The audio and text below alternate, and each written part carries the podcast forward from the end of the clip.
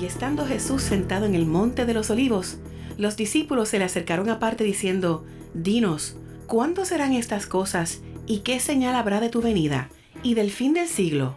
A continuación, La Roca presenta Unidos y Preparados, el programa que expone el cuadro profético en que vivimos y cómo la iglesia debe prepararse. Y ahora con ustedes, los pastores Roberto Bonilla y Lizzie Cintrón. Y hoy vamos con un tema que va a impactar tu mente, tu vida, en base a todo lo que estamos viviendo en la actualidad. Y el tema es cómo el nuevo orden mundial se puede aprovechar de esta pandemia y estamos considerando el libro de Daniel y Apocalipsis y vamos a estar hablando de eso, pero mientras tanto vamos a estar discutiendo lo que es la introducción de este programa. En el programa Unidos y Preparados hemos hablado en varias ocasiones sobre el término nuevo orden mundial, porque entendemos que hay un movimiento muy fuerte que ha tratado de implementar esta agenda globalista y de control central por muchas décadas. Y cada vez, escuche esto, que hay una crisis, sea creada o que suceda, ellos aprovechan para adelantar las causas y las agendas de ese nuevo orden mundial. ¿Y quiénes componen esta organización del nuevo orden mundial? El término nuevo orden mundial aparece, amado, hasta en el billete que nosotros utilizamos, el dólar, que dice en God We Trust, también dice Novus Ordo Seclorum. Lo puedes buscar a la parte de atrás de tu billete y lo vas a encontrar. Y en el 1990, en septiembre 11, y fíjate qué interesante que esto fue en septiembre 11, como fue cuando la caída de las Torres Gemelas, será casualidad. El padre del expresidente George Bush fue uno de los que abiertamente habló del nuevo orden mundial en su mensaje al Congreso, como te dije, en septiembre 11 del 1990. 11 años antes de que se cayeran las torres gemelas. Usted llega a las conclusiones, investigue y vea qué relación eso puede tener. Luego hemos visto personas del prestigio de Henry Kissinger, que fue secretario de Estado por muchos años y todavía está vivo. Tiene casi 100 años, es uno que continuamente ha hablado y sigue hablando de nuevo orden mundial. Pero una de las organizaciones más prestigiosas que habla sobre el nuevo orden mundial y que tiene agendas del nuevo orden mundial, escuche bien, es la Organización de las Naciones Unidas bajo su llamada Agenda 21, que ya concluyó, y ahora esa agenda se llama la Agenda 2030. A las Naciones Unidas se unen la Unión Europea, la WHO, que se escucha mucho hoy, World Health Organization. Se escucha mucho, ¿verdad? Esa palabra hoy en día, pues ellos son parte también de las Naciones Unidas. La fundación de Bill Gates, se escucha mucho hoy en día también, pues esos son parte también de las Naciones Unidas. Los grupos Bilderberg, que son un grupo poderoso de comerciantes, banqueros, políticos, dueños de comunicación masiva, billonarios de la estatura de George Soros, las familias más adineradas del planeta como los Rothschild, los Rockefeller, los Clinton, que se reúnen cada cierto tiempo para analizar la condición del planeta Tierra y determinar metas para hacer cambios que supuestamente favorezcan al ser humano en los problemas que confronta, como lo son la pobreza, la distribución de la riqueza, los problemas ambientales y muchos otros. Y de primera instancia, cuando tú lees algunos de los problemas que estas personas quieren supuestamente resolver, puedes pensar que es algo bueno. Pero cuando tú te das cuenta, como está pasando ahora mismo con la pandemia, que te va a costar tus libertades civiles y en especial tu derecho inalienable de libertad religiosa al único Dios verdadero que se llama Jesucristo, te das cuenta que esta agenda puede ser muy diabólica especialmente si cae en las manos de personas ateas y humanistas, cosa que en su mayoría lo son todas esas personas que componen ese grupo globalista o de nuevo orden mundial. Pastora.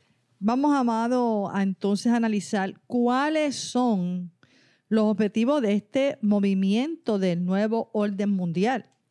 Bajo lo que dijo mi esposo de la Agenda 2030, que ha desarrollado un programa de las Naciones Unidas mediante su lema, conocido por 17 metas de desarrollo sustentable, pues se lleva como fin, entre otras cosas, el control de las tierras. Vemos también buscar el control de los cuerpos de aguas y océanos. Vemos también a tratar de controlar la población en general, incluyendo la reeducación de todos los seres humanos del mundo con un nuevo enfoque para que tengan una visión hacia lo que se quiere dirigir globalista, como ciudadanos globales. Y como parte de esta agenda, se utilizan las plataformas de comunicación mediática que sirven pues de canales para llevar a cabo sus planes de ir poco a poco condicionando a nosotros los seres humanos a aceptar esa intervención del gobierno en nuestras vidas sin ningún tipo de límite porque el fin que se eh, propone es alcanzar un bien común para toda la humanidad. Y como dijo mi esposo, eso suena pues muy adecuado, muy bonito, pero en las manos de seres perversos o seres caídos como son los seres, algunos seres humanos, y también el ceder a la misma vez derechos constitucionales que tenemos como individuos puede ser algo peligroso.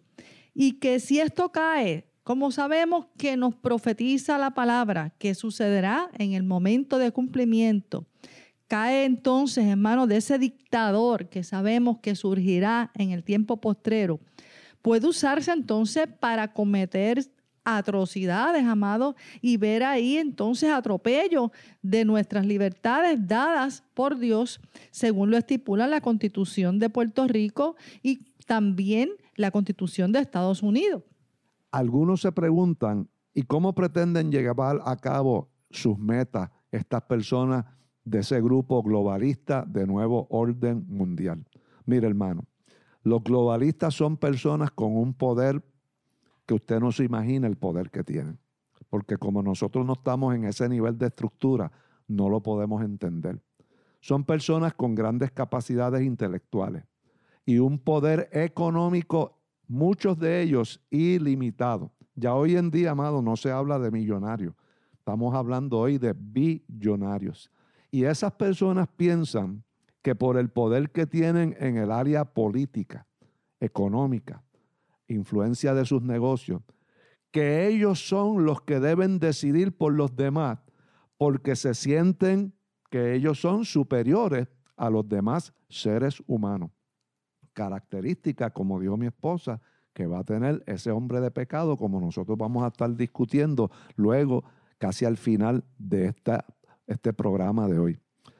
Yo les reto a usted, amado, que vaya y busque bajo las 17 metas de desarrollo sostenible que aparecen como los 17 objetivos de la Agenda 2030, que antes era la Agenda 2021. Se llama 17 Sustainable Development Goals. Búsquelo. Y busque lo que dice ahí y es lo siguiente. Todas esas 17 metas son las que tienen para el momento actual, donde cambiaron de tener la Agenda 2021, ahora es la Agenda 2030. Estas son las 17 metas que ellos tienen. Las voy a leer. Cero pobreza. Suena excelente. Cero hambre extraordinario, educación de calidad, igualdad de género, agua limpia y condiciones sanitarias, energía limpia y económica, crecimiento económico y trabajos decentes, innovación industrial e infraestructura, reducción de las desigualdades, comunidades y ciudades sustentables, consumo y producción responsable, acción del clima, la vida debajo del agua, la vida en la tierra, paz, justicia e instituciones fuertes y asociaciones para alcanzar estas metas. Wow, qué bonito suena todo eso, ¿verdad, mamá? Si usted lo ve con ojos naturales, eso suena algo de excelencia. Pero al tú analizar lo que esto significa en detalle, es un control de Estado absoluto de toda actividad humana, privada y pública por una élite, un grupo de gente poderosa que se creen que tienen mayor capacidad que tú y que yo y que están destinados a regir el mundo. Y esto, como dijo mi esposa, bíblicamente es lo que está en agenda para que se cumpla y lo vamos a estar analizando en el día de hoy. Fíjate que aquí se pretende controlar la tierra, todos los cuerpos de agua, la educación de nuestros hijos, la política pública, y que sería un concepto de control gubernamental tipo socialismo y no democracia. Y fíjese que Estados Unidos, el Partido Demócrata, perdón, está girando hacia ese lado del socialismo. Y esto no es una casualidad, hermano. Usted tiene que entender que esta gente se reúne continuamente y se proyectan a años adelantados para cumplir con estas agendas. Para los globalistas, los conceptos de nacionalismo, democracia, dogmas religiosos, lealtades a la familia, se supone que tienen que ir desapareciendo. ¿Por qué?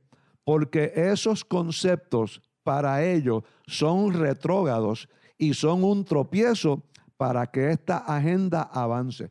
Y todos los gobiernos saben que la crisis como fue el 911, los desastres naturales que hemos tenido y ahora la pandemia del COVID-19 son oportunidades para? Para que los ciudadanos releguen sus libertades por el bien común y cuando se infunde el miedo. Y una de las cosas que se utiliza, amado, son eventos que causan miedo en el corazón de los hombres, como fue el 911, como son los desastres naturales y como es ahora esta pandemia, porque el miedo mueve a las masas a como hemos hecho nosotros, a relegar nuestros derechos civiles. Y no hay duda que esta crisis del presente, de la pandemia, y las libertades que hemos cedido como personas, como iglesia, van a ser usadas para que el Estado tenga mayor dominio de nuestras vidas, sea para bien ahora o sea para mal en el futuro. Y por eso tú ves que muchos países que se tornan socialistas comienzan a querer cambiar las constituciones. ¿Para qué? Para dejar sin efecto las cláusulas que protegen al individuo, la familia y en especial las iglesias. Fíjate cómo ahora nos han controlado si puedes o no abrir tu negocio o empresa. ¿A qué hora tú puedes hacer compra o no puedes hacer compra? ¿A qué hora puedes o no llegar a tu casa? Si puedes o no abrir la iglesia. ¿Cuántas personas pueden asistir? ¿A qué distancia se pueden sentar? ¿De qué edad a qué edad pueden asistir? Si usas o no mascarilla, guante. Y tal vez llegue a que obliguen a que cuando aparezca la vacuna tengan que decidir, mira, todo el mundo se tiene que vacunar aunque tú no lo quieras. Y yo no sé cuántos de ustedes saben, el 18 de octubre del 2019, escuche esto, amado, le va a impactar, se llevó a cabo lo que se llamó el evento 201, que fue una reunión auspiciado por el John Hopkins Center for Health Security en conjunto con el Foro Económico Mundial y la fundación de Bill y Melinda Gates en la ciudad de Nueva York, donde se habló, eh, tiene que escuchar esto, de un ejercicio de una pandemia de alto nivel. Y durante ese ejercicio se ilustró cómo se harían asociaciones público-privadas para responder a una pandemia severa para poder disminuir su impacto económico y social. Ahora uno se pregunta que en enero entonces surge la pandemia Esto fue en octubre 18, 2019. No se pregunta, ¿esto es casualidad o esto es premeditado? ¿Fue esto una coincidencia o es esto algo programado? El tiempo dirá lo que se pueda descubrir al respecto, pero ciertamente que tenemos que estar bien alertas y vigilantes, como nos dijo Cristo en este tiempo, porque sería un tiempo de mucho engaño, preparando el escenario para cuando aparezca el engañador de todos los tiempos, el anticristo, pastora. Sobre todo, vamos ahora a estar analizando qué significa todo esto que estamos hablando, pero en términos espirituales. Porque nosotros somos personas que tenemos que estar analizando todo en términos de su cumplimiento espiritual. Pues bíblicamente se está estableciendo un escenario político, escenario económico y religioso para que aparezca un hombre y un sistema que entonces controle el mundo entero. Y esto sienta un precedente muy peligroso y puede servir de plataforma y de escenario para lograr ese control absoluto de toda actividad humana, como bien nos lo aclara y establece la palabra de Dios que sucedería en el tiempo postrero y sabemos que va a cumplirse. Quiero referirme pues entonces a varias escrituras que afirman que en el tiempo postrero sí surgirá una persona y un sistema que lleve al mundo a ese control total en el planeta Tierra, como bien lo estábamos viendo, pero ahora con más claridad, porque ya se va afinando ese escenario con lo que está sucediendo y más ahora ante esta pandemia. En segunda de Tesalonicenses 2 versos 1 al 4, donde nos habla con respecto a la venida de nuestro Señor Jesucristo y nuestra reunión con Él cuando Él venga por su pueblo, también se aclara que no vendría ese momento sin que antes venga la apostasía o el apartarse de los fundamentos doctrinales de la Biblia y que se manifieste, también dice, el hombre de pecado, el hijo de perdición, el cual se opone y se levanta contra todo lo que se llama Dios o es objeto de culto a Dios, y tanto dice que se sienta en el templo de Dios como si fuera Dios, haciéndose pasar por Dios. Eso lo dice la escritura. Y que por tal razón, entonces dice la escritura, ya está en acción el misterio de iniquidad.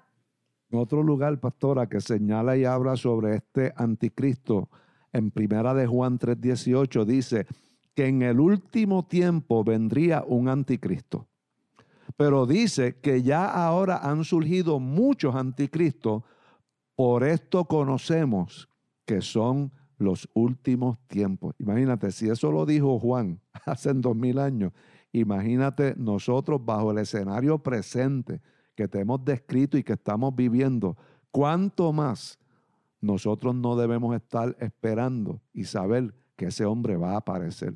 Y Juan dice ¿Quién es el mentiroso sino el que niega que Jesús es el Cristo? Dice, este es anticristo, el que niega al Padre y al Hijo. Y todo aquel que niega al Hijo tampoco tiene al Padre. El que confiesa al Hijo tiene también al Padre. Y te voy a decir algo muy claro. Todo este movimiento que te hemos descrito, del nuevo orden mundial, de la agenda que era 2021 de las Naciones Unidas y que ahora es la 2030, es un movimiento de aparente búsqueda del bienestar humano. Pero tú sabes algo, que no encajan con la persona de Jesucristo. Tú no puedes mencionar a Jesucristo, porque como se pretende tener una sola religión mundial, tenemos que ser aceptar la diversidad, la inclusión. Y para ser parte de estas agendas globalistas, llegará un momento que para tú pertenecer a ese sistema que quiere ser de globalismo, de ciudadanos globales, vamos a tener que negar nuestra fe y nuestra fidelidad a Jesús, el Salvador de nuestras vidas. Otro pasaje importante para entender toda esta agenda globalista y de nuevo orden mundial fue profetizado en la Biblia por Juan en Apocalipsis 13, versículo 15 en adelante. Y mira lo que dice. Y se le permitió infundir aliento a la imagen de la bestia, para que la imagen hablase e hiciese matar a todo el que no la adorase. Y hacía que a todos, escuche eso bien y sopráyelo, y hacía que a todos, pequeños y grandes, ricos y pobres, libres y esclavos, se les pusiese una marca en la mano derecha o en la frente y que ninguno pudiese comprar ni vender sino el que tuviese la marca o el nombre de la bestia o el número de su nombre. Fíjate que va a ser un mecanismo, pastora, de control global de la finanza y, es, y de alguna forma van a marcar al ser humano para poder controlarlo hasta en la manera que compra y vende. Y es un asunto global a todos los seres humanos y el que no adore ese sistema, esa bestia, va a ser matado, va a ser ejecutado, va a ser martirizado. Por eso es que dicen que de la gran tribulación sale un grupo de mártires que no niegan el nombre de Jesús, pero que se quedan en el arrebatamiento, pero entonces pasan por la tribulación y la gran tribulación que vamos a estar hablando brevemente ya muy pronto. Pastora.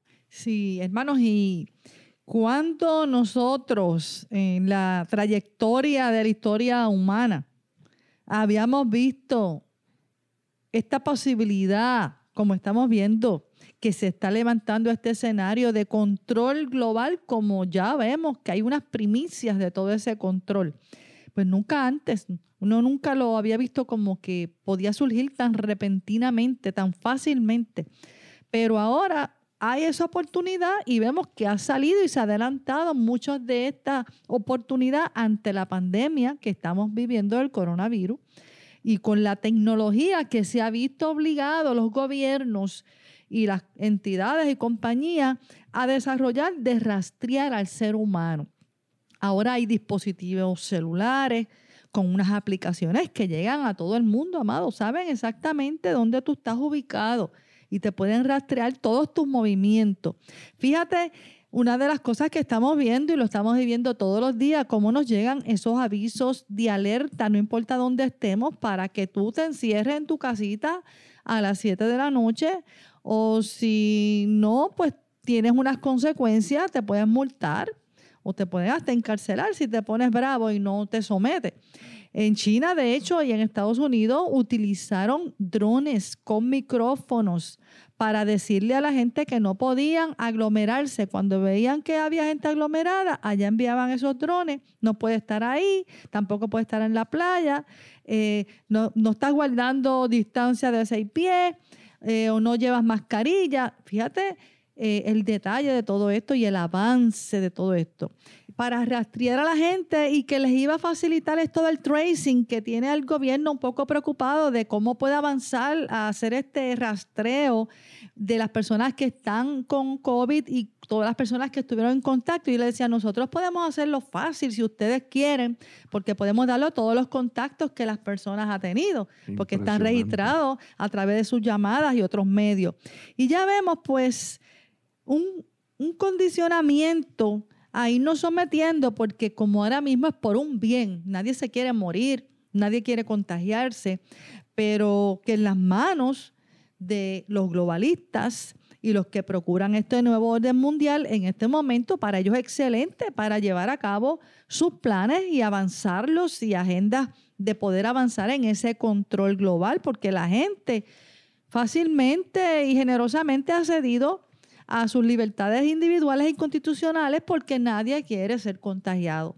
Y el escenario se prepara, según lo que vemos en la Biblia, para que aparezca todo esto que creíamos que cómo era que esto iba a suceder, pues ya lo vemos materializándose delante de nosotros. Y ahora que vemos todas las señales proféticas de principio de dolores y las decisiones que están tomando los gobiernos por la crisis de esta pandemia, vemos ese escenario cada día más claro para un gobierno mundial de control de todo ser humano en la faz de la tierra, amados. Todo ser humano en la faz de la tierra va a ser controlado tal y como dice la palabra del Señor.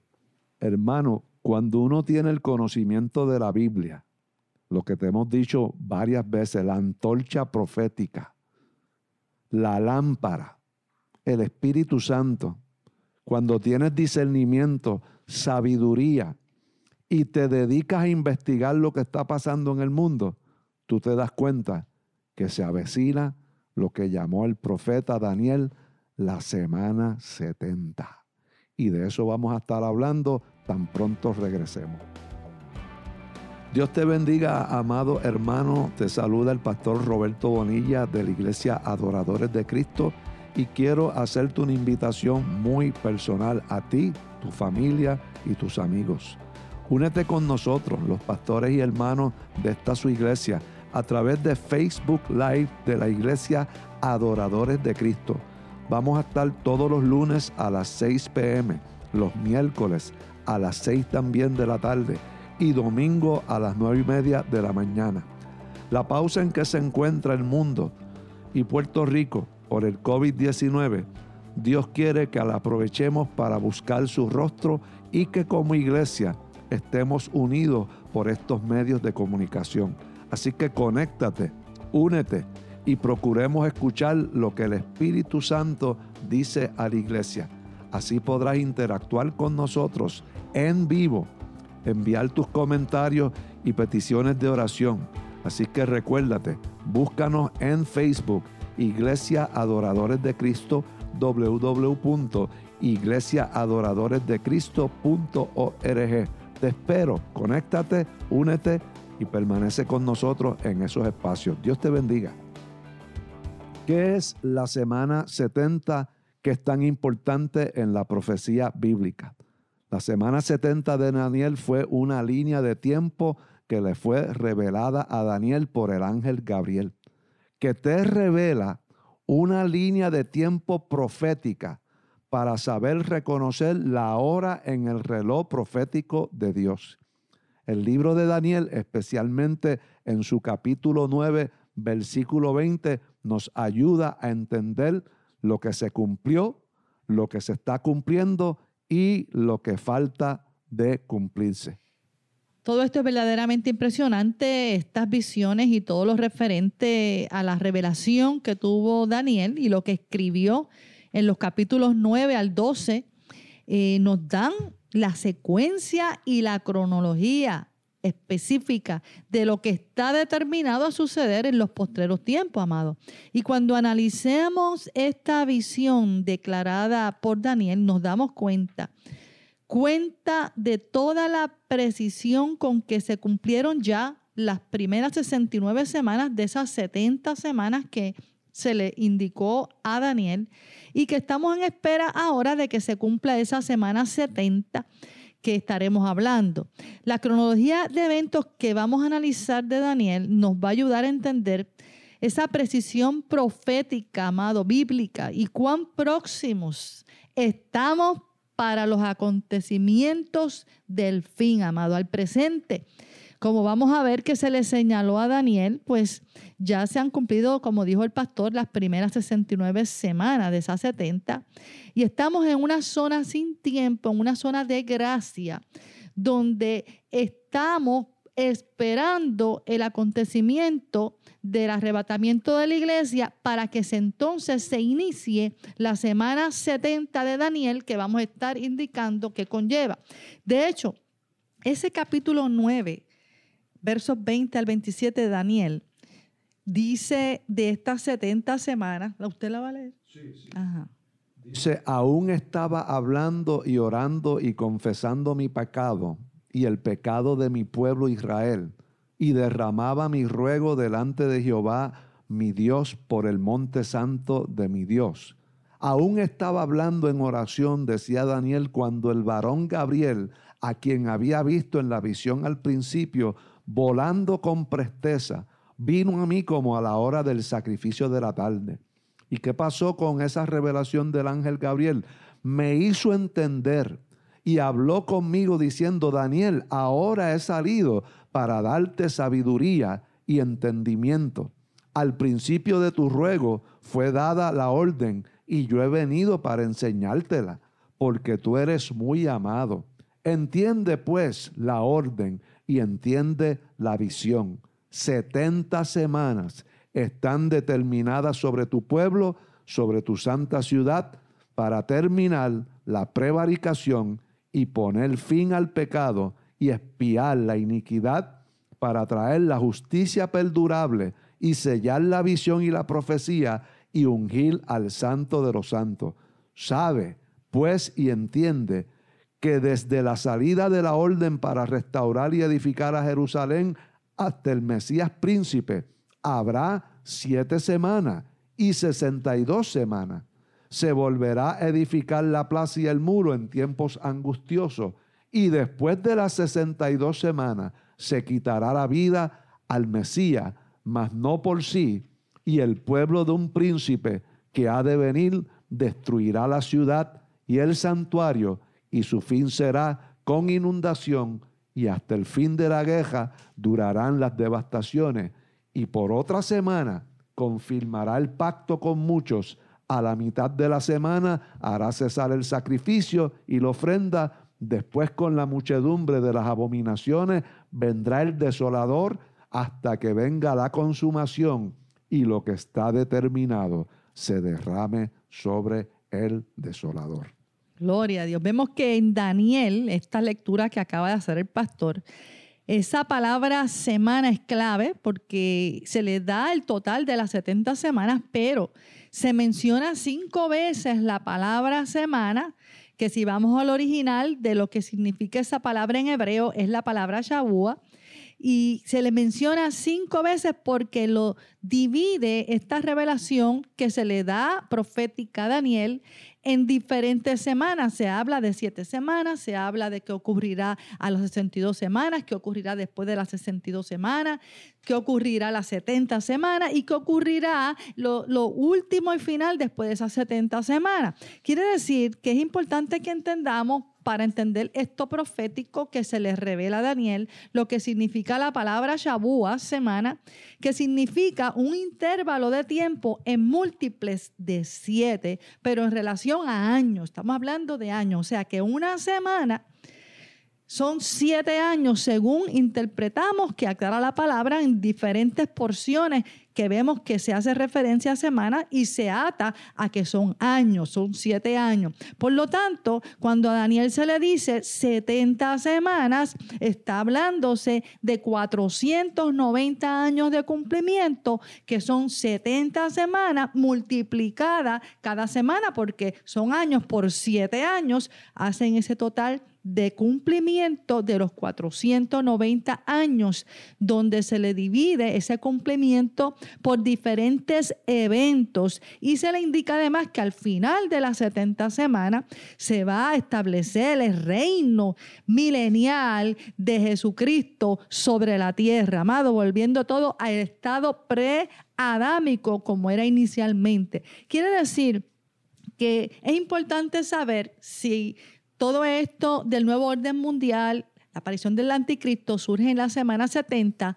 Cuán que estamos entonces del inicio de esa semana, pues vamos a ver que las primeras 69 semanas ya han tenido cumplimiento en unos sucesos que te los voy a resumir. Lo primero fue el primer indicio de la primera semana de cumplimiento, se le dijo que iba a comenzar con una orden de restablecer y edificar a Jerusalén. Y esto fue cumplido fue cumplido, se le mostró a y se activó un plan que Dios activó de tocar al rey Artajerjes para que le permitiera a comenzar con esto. Y el segundo evento que se dijo que iba a estar ocurriendo era la reconstrucción de los muros y la ciudad de Jerusalén, que también se cumplieron en las primeras siete semanas, o sea, los primeros 49 años de estas eh, primeras 69 semanas. Y vemos que está cumplido todos esos eventos. el otro evento que se le dice que estaría cumpliéndose en esas primeras 62 semanas sería la entrada del Mesías a Jerusalén en un asno que fue cumplida según fue profetizada por Zacarías, está en el libro de Mateo y vimos que se cumplió el abril 6 del año 32 después de Cristo, cuando él entró eh, ese domingo, que ahora celebramos Domingo de Ramos, entró oficialmente el Mesías Jerusalén y también fue cumplido lo otro que se le dijo a Daniel, que se vería la muerte del Mesías después de esas 62 semanas, que sería crucificado y que sería muerto por otros, no por él mismo, y que iba a ser a las afueras de Jerusalén. Quiere decir que ya las primeras 69 semanas fueron cumplidas. Hay una serie de eventos que ocurrieron después de esas 62 semanas y en el transcurso han ocurrido de las últimas semanas cumplidas 69 que fueron la destrucción de Jerusalén. También se le dijo a Daniel que iba a ocurrir y ocurrió en el año 70. Eso fue cumplido. Se habló en lo que el pastor leyó de Daniel que los judíos iban a ser dispersos. Lo vemos que fue cumplido y pasaron muchas necesidades dispersos a través del mundo. Se dijo, le dijo a Daniel, también Jerusalén fue, va a ser hollada y fue hollada según fue profetizado por él mismo. Y vemos que el otro que, se, que vemos el cumplimiento en este tiempo de la zona de gracia, zona sin tiempo, en espera del comienzo de la semana 70, es que después de la muerte del Mesías empieza y surge la iglesia sobre la faz de la tierra, es investido de poder y empieza la gran comisión.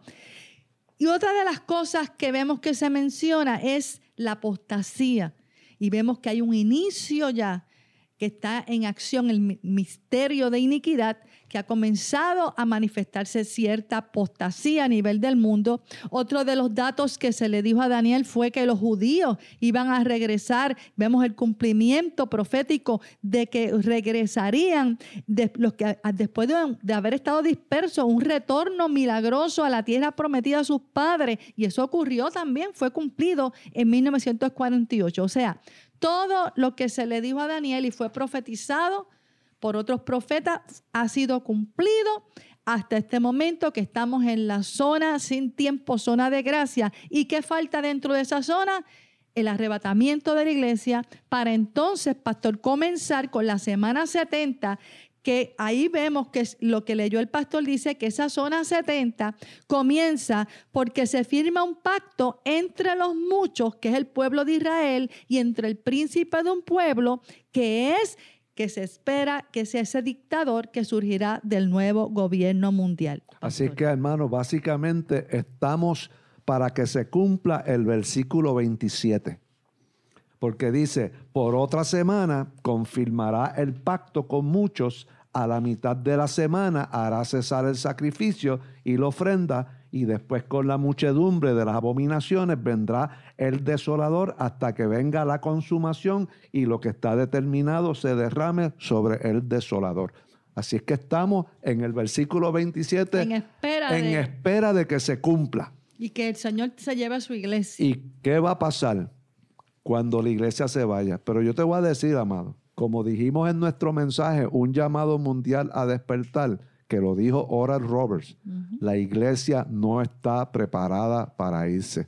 Si el Señor viniese hoy o hace un año o seis meses, la iglesia en general no estaba preparada. Y van a permitir, amado, que estos principios de dolores se agudicen, aunque no entremos a la gran tribulación y a la tribulación pero estos tiempos de que estamos viviendo es para que la iglesia se separe y se consagre. Pero una vez la iglesia se vaya, aparece la manifestación del hombre de pecado, tal y como lo dice Daniel, lo dijo Jesús, lo dijo Juan, lo dice el Apocalipsis, lo dijo Pablo en, en segunda de Tesalonicense.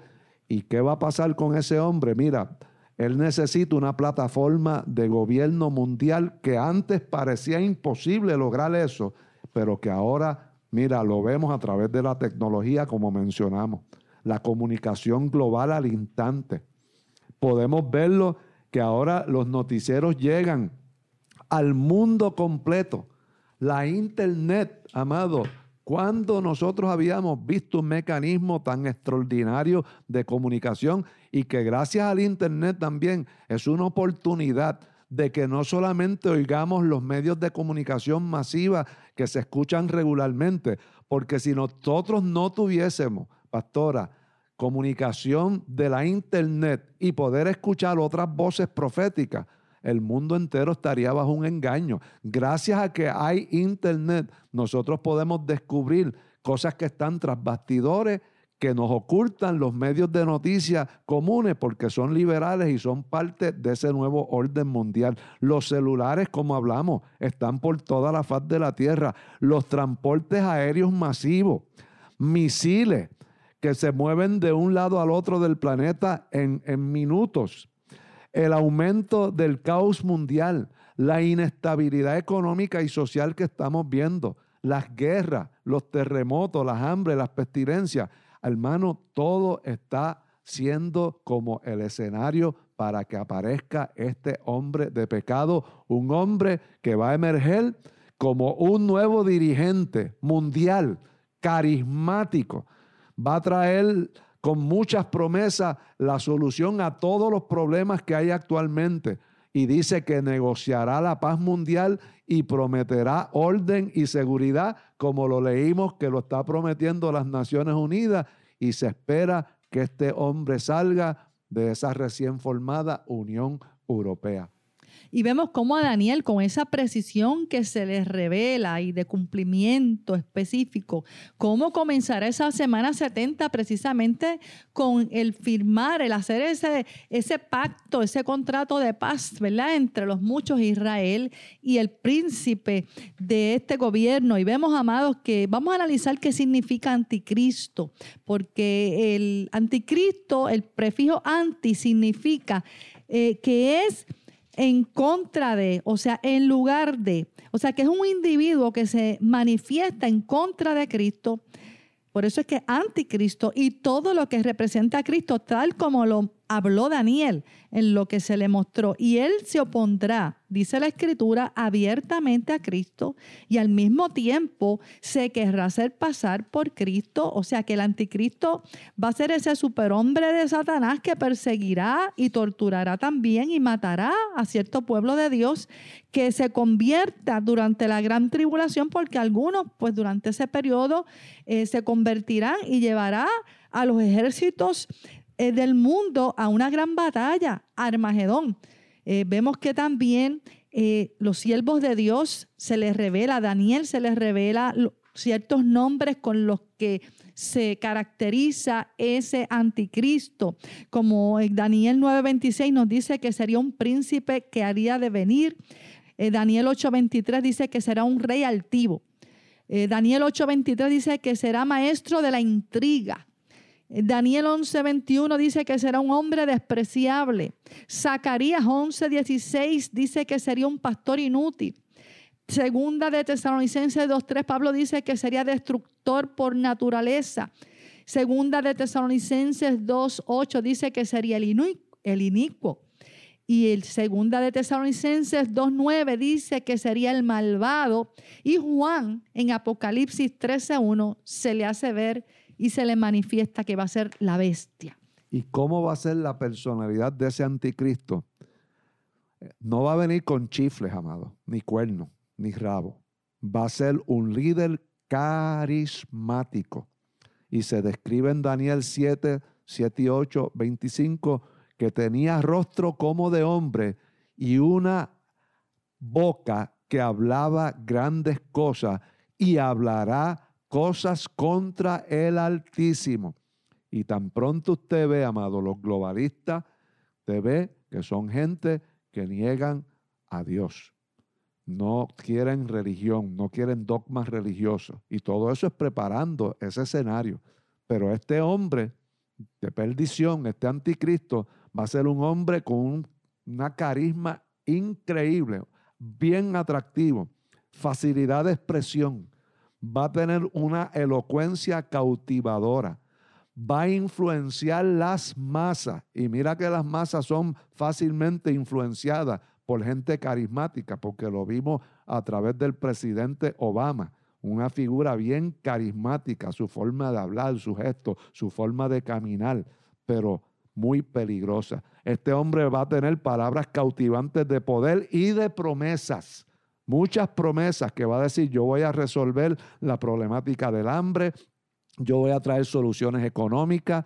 Va a ser impresionante, va a ser atractivo, una persona que la gente se va a sentir atraída hacia él pero va a ser también un líder astuto, un líder que tiene maña, que maquina, que sabe cómo dominar a otros reyes, dice Daniel 7:8, que domina a otros reyes, que, es cautivante en su manera de expresarse. Dice que derrocará tres reinos uno a uno por medio de manipulación política porque comienza por el cuerno pequeño, pero luego tiene éxito en arrancar a tres de los primeros cuernos y por ende les derroga el poder hacia sí mismo. Y dice, escuche esto, Daniel 11:21, que vendrá sin avisos y tomará el reino con halago.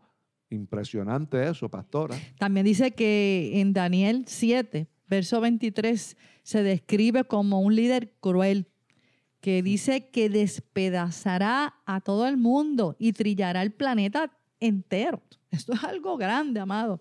Desatará una inmensa crueldad y aunque los creyentes de la época actual seremos librados, arrebatados antes del reinado de este hombre, durante los años, como dijimos ahorita, de la tribulación, pues llegarán a Cristo nuevos convertidos y esto dice que va a enfurecer al anticristo y va a descargar sobre ellos su ira y sobre esos nuevos cristianos todo su coraje y muchos serán, dice, atormentados por profesar la fe en Cristo, amado. Vemos que también se nos habla en Daniel 7 que será un líder cruel, que tendrá una intimidante presencia. Y se nos habla eh, lo que se hablaba en Daniel 2, que habrían cuatro reinos que fueron descritos por Daniel en la otra visión que él tuvo en Daniel 2, que están vinculados a ciertos animales. Y sabemos que se dijo que Babilonia, representado por el león, Medo-Persa por el oso, Grecia por el leopardo, pero Roma está representado, como dijo el pastor, por una bestia de diez cuernos. Y esta semejanza del anticristo con una bestia feroz nos da a saber lo intimidante que su persona va a llegar a ser. Amado, hemos estado hablando bajo el tema cómo el nuevo orden mundial se puede aprovechar de esta pandemia tal y específicamente como lo detalló Daniel, Jesús, Juan, Pablo, todos los profetas y hombres de Dios amado que hablaron de profecía, hablan de este ser, hablan de esta persona, hablan de este líder carismático y el escenario